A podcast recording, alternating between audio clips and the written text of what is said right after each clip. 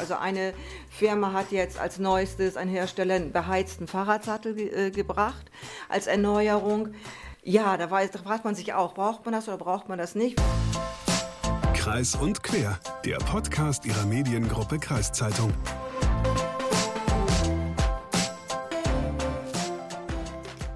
Hagen, du hast doch jetzt ein E-Bike seit letztem Jahr, glaube ich, ne? Mhm. Ja, erzähl mal, wie ist es denn? Cool, macht Spaß. Also ich war ja immer einer, der gesagt hat, in meinem Alter brauche ich noch kein E-Bike. Aber inzwischen bin ich schon so alt, dass ich jetzt ein E-Bike auch kaufen durfte. Und äh, dadurch, dass es ja auch so dieses Leasing-Ding gibt bei Jobrad und so weiter, mhm. habe ich mein E-Bike zugelegt und äh, ich möchte es nicht mehr missen. Und ich habe mal damals ja auch gesagt, ich wechsle so ein bisschen ab zwischen E-Bike fahren und normalem Fahrradfahren. Machst du das? Nö, nö. ich fahre nur noch E-Bike. Ich bin faul geworden. Ja, okay. Also äh, ich finde das auch ganz geil eigentlich. Also ich habe mir jetzt auch am Wochenende eins ausgeliehen und äh, da waren wir auf Borkum und da gerade so auf dem Deich, ne? Wenn dann die steife Brise dir um die Ohren schlägt, ja. dann, dann ist das schon ganz gut, wenn du da mit ja. dem E-Bike nicht so viel machen musst. Also das habe ich da auch so ein bisschen für mich entdeckt. Ich habe aber tatsächlich das ab und zu auch mal ausgeschaltet. Aber gerade wenn du jetzt mal so im Urlaub bist, ne, ist ja eigentlich geil, wenn du dich da nicht tottreten musst. Obwohl du natürlich bedeutend jünger bist als ich und du könntest es ja eigentlich noch ja. gesundheitlich leisten, normal Fahrrad Ich habe ja auch noch ein normales Fahrrad, ne? Also. Okay, aber E-Bikes, das haben ja inzwischen ja ganz viele. Und äh, dabei gab es in Sachen E-Bikes lange Zeit wirklich eine richtige Durststrecke, weil die Nachfrage nach diesen Bikes viel größer war als das Angebot. Ja, das haben wir ja gerade in der Corona-Pandemie viel gesehen. Ähm, und ob das jetzt beendet ist, darüber sprechen wir in dieser Folge. Und wir sprechen auch über einen Bassoma Handwerksbetrieb, der sogar in Amerika tätig ist. Aber erstmal hallo und herzlich willkommen zu einer neuen Folge Kreis und Quer, ein Podcast der Mediengruppe Kreiszeitung. Ich bin Leslie Schmidt. Und ich bin Hagen Wolf. E-Bikes, sind die wieder gut zu kriegen? Worauf sollte ich beim Kauf achten? Und wie lange halten eigentlich diese Dinger? Darüber habe ich mit Petra Schomburg gesprochen von Per Pedal in Sieke. Die Fahrradsaison steht vor der Tür. Ähm, man liest ja überall und man hört ja auch, es gibt viele Fahrräder zum Angebot, aber wenig Nachfrage. Also wäre jetzt der beste Zeitpunkt für Bürger, Bürgerinnen ein Rad zu kaufen. Ja, das Lager ist voll, also bei den Händlern wie auch bei den Herstellern. Nach, die, nach der Knappheit kommt die Flut, die haben wir jetzt und von daher gibt, wird es auch wenig Neuigkeiten geben. Also sonst gibt es ja immer so, so pro Saison eine Neuigkeit von den Herstellern und die halten sie jetzt alle zurück, weil die sagen, es muss erstmal die Welle abgearbeitet werden sozusagen und viele Modelle laufen auch durch. Da braucht der Kunde auch nicht warten, ach, ich warte bis April, bis die neuen Modelle kommen. Viele Modelle laufen durch, weil die Hersteller halt auch volle Lager haben.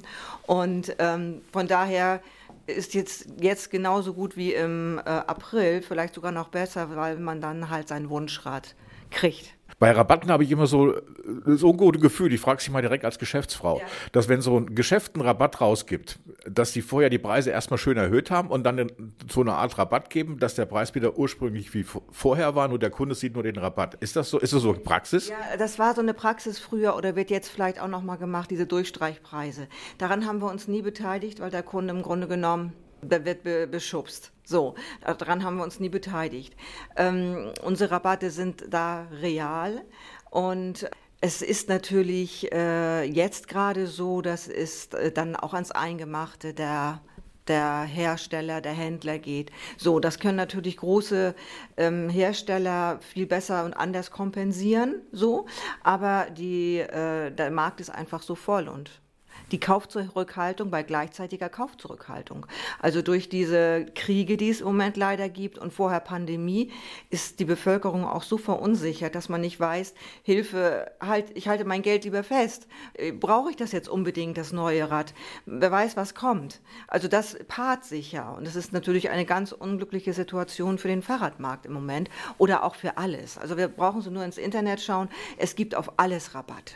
So, und das ist halt auch dieser Kaufzurückhaltung, die im Moment äh, stattfindet, geschuldet. Besteht die Gefahr aus Ihrer Sicht, dass einige Fahrradläden, nicht, vielleicht nicht Ketten, die großen kommen ja meistens irgendwie durch, dass die kleineren Fahrradläden, also privat geführt, wie Ihre auch seit 30 Jahren jetzt hier in Sieke, dass da einige ähm, ja, zumachen müssen? Ja, also das sieht man ja. Da braucht man ja nur mal durch die Innenstadt gehen. Die Einzelhändler, denen geht es jetzt natürlich ähm, ich will jetzt nicht sagen an Kragen, aber die haben schon zu kämpfen damit, weil sie diesem Druck nicht standhalten können. Und ähm, das sieht man ähm, in jeder Kleinstadt oder auch Großstadt, dass die Läden zumachen. Dem äh, Fahrradgeschäften wird es da noch anders gehen, weil das halt Dienstleistungen sind und ohne Fahrradgeschäft können sie äh, schlecht Fahrrad fahren. Also sie brauchen einfach einen stationären Handel und äh, das merkt man auch, dass viele Kunden dann hier ankommen mit einem gekauften Fahrrad aus dem Internet und dann kommen, kriegen sie das doch nicht so zusammengeschraubt, wie sie es eigentlich meinten, weil sie mal irgendwann in ihrer Jugend am Fahrrad geschraubt haben. So, das ist äh, doch ein himmelweiter Unterschied, weil jetzt bei, bei den E-Bikes äh, sieht das alles ganz anders aus mit der Technik. Also da denke ich mir, dass es sich im Fahrradhandel nicht so ausbreiten wird, ähm, aber kann schon auch passieren. Wie sieht es bei Ihnen aktuell im Geschäftsbericht oder Bereich denn aus? Noch gut aufgestellt? Ja, also wir haben jetzt Winter, da ist, es, da ist es ja immer etwas dünner im Umsatz, aber wir sind gut aufgestellt. Sie haben auch eine Werkstatt dabei. Ist das auch wo, etwas, wo man auch die, ähm, ja, die Kosten abfangen kann? Äh, ja, ähm, natürlich, je hochpreisiger die Fahrräder sind, umso länger wird auch gefahren oder pflegt ein Kunde auch sein Fahrrad. Und das sehen wir auch in der Werkstatt, dass jetzt viel mehr Pflege und auch Reparaturbedarf ist. Dann kommt natürlich bei diesen E-Bikes, wir verkaufen jetzt überwiegend E-Bikes, weil der Kunde die Nachfrage danach gestaltet, ähm, dass bei den E-Bikes halt auch ein bestimmter Zyklus an Wartungen ist. Also bei diesem Job, bei diesem Dienstradleasing sind bestimmte Zyklen an Wartungen vorgeschrieben. Also das merken wir auch, dass da ein höherer Bedarf in der Werkstatt ist. Verkauft man eigentlich noch ganz normale Fahrräder? Also ohne, ohne Elektro? Wenig. Es kommen wenig Kunden, die danach fragen. Lohnt sich das Angebot überhaupt noch hier äh, aufrechtzuerhalten? Nee. Also das äh, lohnt sich nicht, weil sie brauchen, um, ein, um so einer Anfrage Genüge zu tun, brauchen sie halt ein gewisses Angebot. Da reicht es nicht, wenn sie da fünf, sechs Fahrräder stehen haben oder zehn. So und äh, wenn die Nachfrage da äh, diesbezüglich nachlässt, dann lässt natürlich auch unser Angebot nach. Das ist ja auch kaufmännisch eine ganz logische Entwicklung. Und äh, von daher, nee. Im Grunde genommen sind die E-Bikes doch auch ein Segen damals gewesen für jeden Fahrradladen, oder? Weil die Nachfrage wurde ja richtig angekurbelt. Ja, aber ganz am Anfang, ähm, da haben wir noch kämpfen müssen, weil da hieß das immer, nein, ich brauche noch kein E-Bike, also da ging es halt nur, dass die Älteren, ne, die Älteren mal zum Friedhof oder die Älteren mal Brötchen fahren so äh, können, die älteren Kunden und die hatten dann eher Beschwerden in Hüfte und Knie und das ging zwei, drei Jahre so, dass die auch nochmal so stigmatisiert wurden. Was, du fährst schon E-Bike, du kannst wohl nicht mehr anders und, und, und.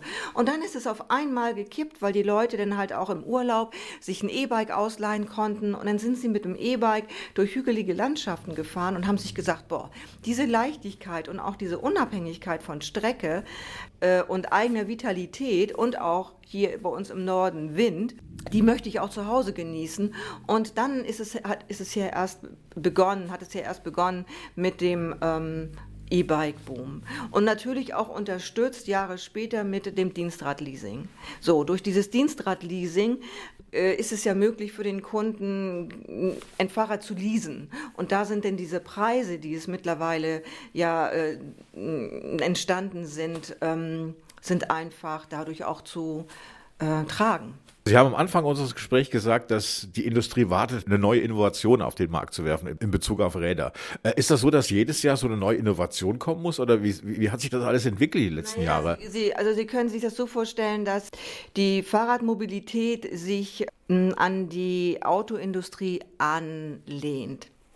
Und in der Autoindustrie ist es so, dass es jedes Jahr was Neues gibt oder jedes zweite Jahr was Neues gibt. So immer irgendeine Innovation, irgendeine Geschichte, die da neu stattfindet. So und ähm, der, der, Kunde ist natürlich so eingeeicht. Ne? Etwas, was, was äh, äh, am Markt steigend ist, wie jetzt die Fahrräder, die ähm, da, da, erwartet man auch immer eine Erneuerung, eine Erneuerung. So und ähm, nun hat es im letzten Jahr dieses Smart-System gegeben. Was es jetzt demnächst am Markt geben wird, weiß ich nicht. Also eine Firma hat jetzt als neuestes ein Hersteller einen beheizten Fahrradsattel äh, gebracht als Erneuerung. Ja, da, weiß, da fragt man sich auch, braucht man das oder braucht man das nicht? Wie sinnvoll ist es? Aber für den Kunden, der gerne ähm, Aktualität wünscht und was Neues äh, sich an seinem Bike wünscht, ist es natürlich äh, reizvoll. Wie lange muss ich denn warten, wenn ich jetzt mein E-Bike zu Ihnen bringe, um einen Termin zur Inspektion zu bekommen, zur Wartung? Ja, das kommt immer darauf an, äh, ob das jetzt in der, in der, Saison ist oder halt so im Winter. Aber so zwei bis vier Wochen Wartezeit kann es schon sein. Das heißt, Sie kriegen einen Termin und Sie bringen es dann morgens und können es abends dann abholen. Das teuerste am E-Bike, mit das teuerste am E-Bike ist der Akku. Was sind die besten Tipps, damit der so lange wie möglich hält und so lange wie möglich seine volle Leistung bringt? Ja, also zum einen sollte der Akku immer so halb geladen sein. Also wenn er länger ruht zum Beispiel, sollte er nicht ganz voll und auch nicht ganz leer sein. Und er sollte halt äh, nicht unter 5 Grad geladen werden. Und er sollte auch im Sommer nicht in der prallen Hitze stehen.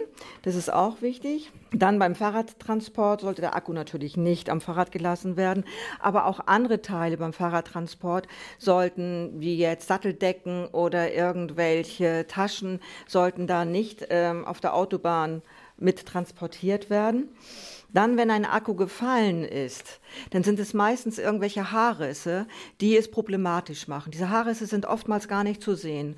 Das heißt, wenn ein Akku irgendwie beschädigt ist, äh, sein könnte, man selbst sieht es ja nicht so, bitte in die Fachwerkstatt bringen, um es einfach einmal durchchecken zu lassen. Ja, das komplette Entladen eines Akkus vermeiden. Ab wann soll man den Akku aufladen? Einige sagen ja immer, sie sollen so weit wie möglich runter und dann aufladen, da kann ich den jederzeit aufladen. Nee, den können Sie eigentlich jederzeit aufladen. Wenn ich in Fahrradläden gehe, dann sehe ich immer so hippe, junge Verkaufstypen, die so ganz locker und leger durch die Gegend laufen und ähm, so Surfertypen und so ein bisschen von oben runter die Kunden, Kundinnen behandeln. Da passen Sie auf, dass es hier nicht passiert, oder? Ja, aber ich, keiner meiner Mitarbeiter surft. Also von daher, äh, nee. Also ich glaube, meine Jungs sind da auch ganz, ähm, weil es einfach so eine lang eingeschworene Clique ist, so. Und die ähm, gehen da respektvoll mit dem Kunden um und das ist, wäre auch etwas, was ich gar nicht zulassen würde. Also so eine Arroganz dem Kunden gegenüber, ich meine, das ist kein Verkaufen, ne? Das ist wenig Wertschätzung und das würde bei mir gar nicht stattfinden.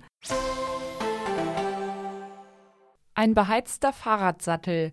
Hm, weiß ich jetzt gar nicht, was ich so davon halten soll. Als ich auf dem Deich war und der Regen mich durchnässt hat, ja. hätte ich es aber gut gebrauchen können. Ja, das kann, der erste wäre dein Hintern trocken gewesen. Wenigstens Wobei, das, ja.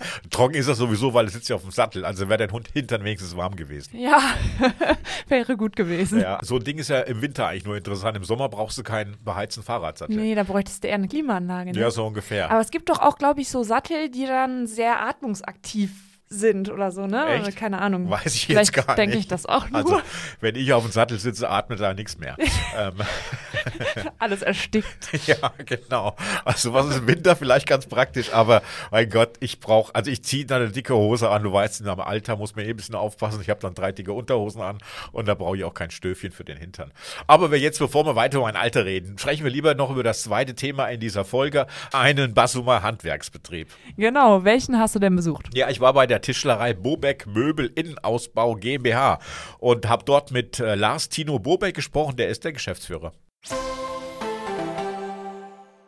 Warum der Beruf Tischler? Das ist eigentlich äh, ja ganz zufällig entstanden. Früher habe ich gedacht, Mensch, ich werde Koch und dann habe ich in Bassum in der Gastronomie angefangen zu arbeiten. Und nach einer Woche habe ich mir gesagt, ne, das ist nichts für dich. Macht Spaß, aber das machst du nicht dein Leben lang. So, mein Zeugnis war schlecht, wenn man das so sagen darf. Und dann habe ich in Sieke einfach mal bei der Tischlerei gefragt, ob ich dann eine Ausbildung machen kann. Und er hat gesagt, ja, musste mein Zeugnis auch nicht vorzeigen. Und dann habe ich einfach angefangen und dann wurde das mein Traumjob. Und ich könnte mir auch nichts, nichts anderes vorstellen. Traumberuf Tischler, was ist das Schöne am Beruf Tischler? Ich finde, also grundsätzlich das Holz an sich ist ein tolles Material und wir haben es ja letztendlich nicht, nicht nur mit Holz zu tun, sondern wir haben so eine immense Materialvielfalt, mit der wir arbeiten können, dürfen. Das Holz, Glas, Metall, Kunststoffe, das hat sich auch in den letzten 20, 25 Jahren auch noch so weit entwickelt, wo ich sage, Mensch, das hast du in keinem anderen Job. Gestalterisch, ist einfach toll. Die Holzpreise waren vor drei Jahren ziemlich oben. Äh, wie sieht es denn jetzt gerade aus auf dem Holzmarkt? Kann man Holz wieder zu den normalen Preisen vor Corona bekommen? Naja, da muss man einmal differenzieren. Wir haben das Bauholz, das war in der Tat exorbitant hoch vor zwei, drei Jahren. Da haben wir wieder das Vor-Corona-Niveau erreicht. Und dann gibt es natürlich die gefragten Hölzer wie die Eiche, die seit zehn Jahren quasi in Mengen verarbeitet wird. Ja, das ist einfach die Menge, die noch verfügbar ist. Da wird der Preis dann automatisch höher. Und der ist auch in den letzten vier, fünf Jahren hat er sich mit Sicherheit verdoppelt. Verdoppelt von einem recht hohen Niveau schon. So als Handwerksbetrieb noch äh, ist, sind sie ganz gut aufgestellt und auch äh, für die nächsten Jahre, sage ich mal, gerüstet für das, was kommen könnte. Das denke ich zumindest, dass wir da ganz gut gerüstet sind. Wir sind maschinell gut aufgestellt, modern, zeitgemäß und personell, ja, da müssen wir halt gucken, dass wir nicht zu alt werden, um das mal so zu formulieren, dass der Nachwuchs, den wir ausbilden, da bleibt und auch Lust auf diesen Job hat. Da ist eigentlich eher das größte Problem. Okay, Nachwuchs. Äh, ich weiß, viele Handwerksbetriebe beklagen Nachwuchsmangel bzw. Ausbildungsmangel. Sie haben sieben Auszubildende. Fünf Männer, zwei Frauen. Ja.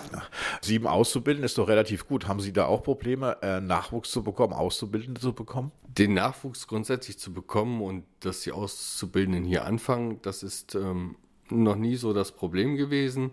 Das Problem ist halt, dass sie häufig dann nicht bleiben, manchmal auch nicht geeignet sind für diesen Job, dass am Ende nicht ganz viel übrig bleibt. Die Möglichkeit, ja Leute zu halten, wäre mehr Geld zu bezahlen. Ist, ist, ist der Beruf des Tischlers zu schlecht bezahlt? Ich glaube, mit Geld kann man grundsätzlich nur kurzfristig jemanden motivieren.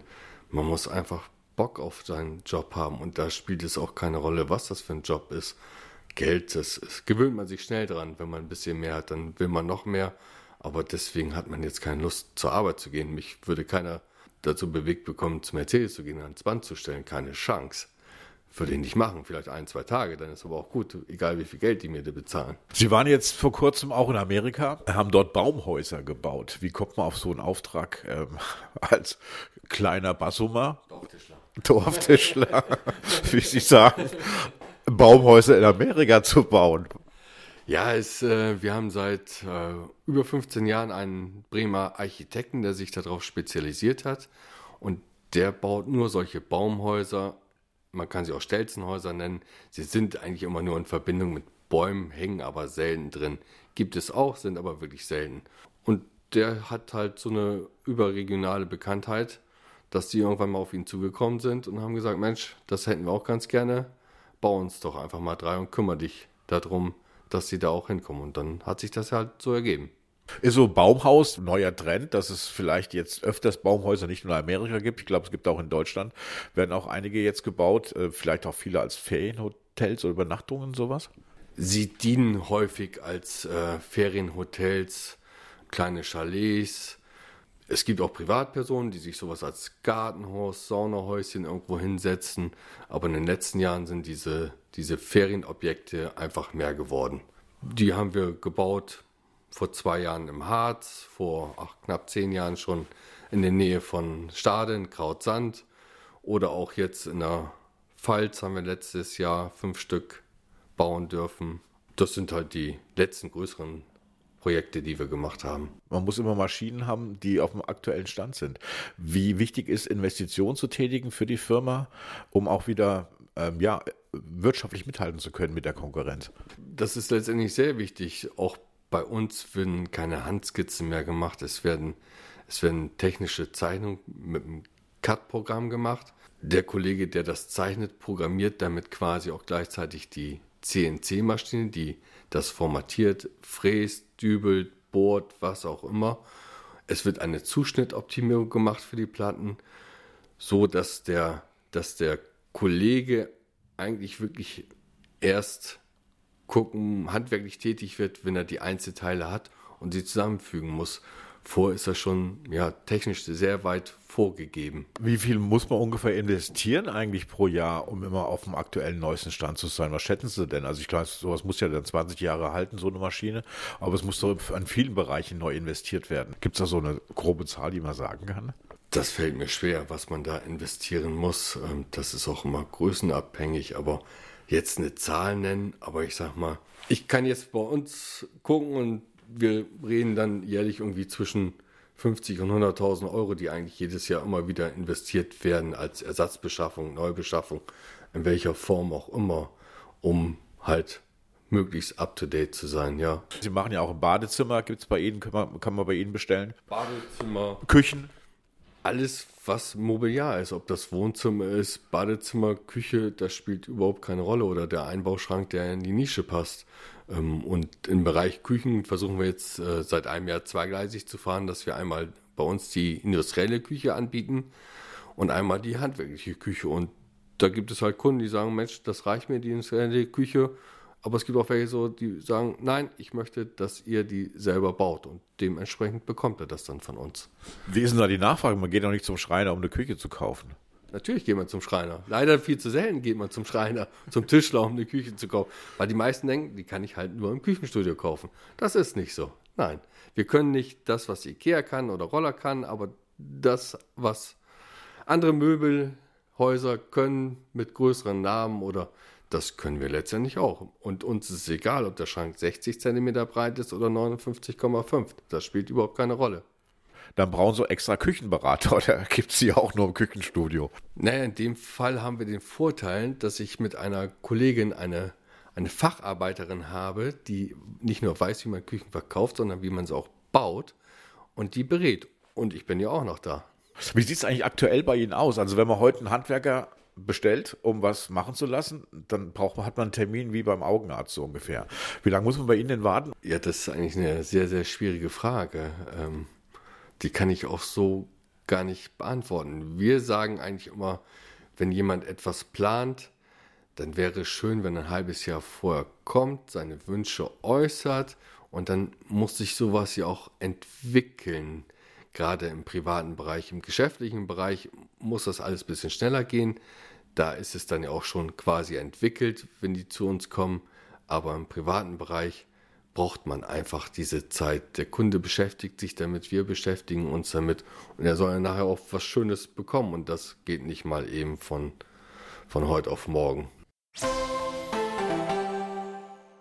Na, das Handwerk, das ist eben sehr gefragt. Ja. Dass da Termine auch ihre Zeit brauchen, das wissen wir ja alle. Tja, und wie heißt es so schön im Handwerkerbuch, Psalm 4, Absatz 3, gut Ding will Weile haben. Ich glaube, so heißt es doch, oder?